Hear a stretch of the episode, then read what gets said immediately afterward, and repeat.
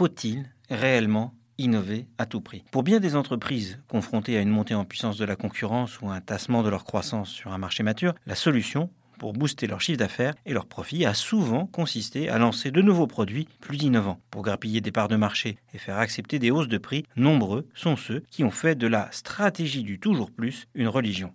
Mais à l'heure où pour relancer ses ventes, Gillette se dit que la priorité ne peut plus être de rajouter une lame de plus à ses rasoirs passés déjà en quelques années de 1 à 5, et où les fabricants de smartphones semblent eux pressés de proposer des téléphones aux écrans pliables à plus de 1500 euros pièce, plus d'une entreprise devrait se demander s'il convient vraiment de donner carte blanche aux ingénieurs ou s'il ne serait pas un peu plus avisé de s'interroger sur les réels besoins et attentes des consommateurs. Plus que l'innovation à tout prix, qui a forcément un coût, la meilleure stratégie ne serait-elle pas en effet de miser avant tout sur la baisse des prix? Si une petite élite composée d'Apple, Dyson, les géants français du luxe ou les colosses allemands de l'industrie auto semble pouvoir lancer des produits de plus en plus chers sans lasser les consommateurs prêts à casser leur tirelire, bien des exemples prouvent qu'il est souvent plus pertinent de casser les prix et de viser une stratégie volume pour maximiser ses profits. De Ryanair qui en misant sur le low cost est devenue la première compagnie aérienne européenne, aux Duster, qui sont désormais le véhicule le plus vendu chez Renault, en passant par le succès des stations Total Access dans l'essence. De nombreuses entreprises ont prouvé que même sans innover réellement, on pouvait, en étant avant tout plus efficace, s'imposer face à la concurrence. Au-delà d'une stratégie uniquement axée sur le prix,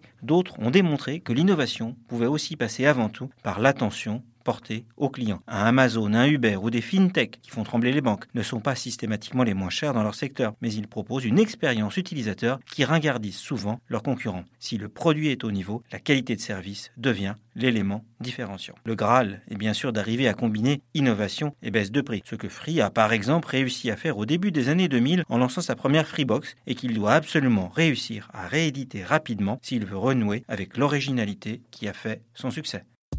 Retrouvez tous les podcasts des échos sur votre application de podcast préférée ou sur leséchos.fr.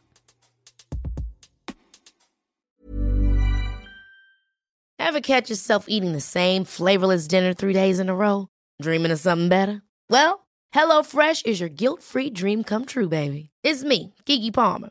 Let's wake up those taste buds with hot, juicy pecan-crusted chicken or garlic butter shrimp scampi. Mm. Hello Fresh. Stop dreaming of all the delicious possibilities and dig in at HelloFresh.com. Let's get this dinner party started.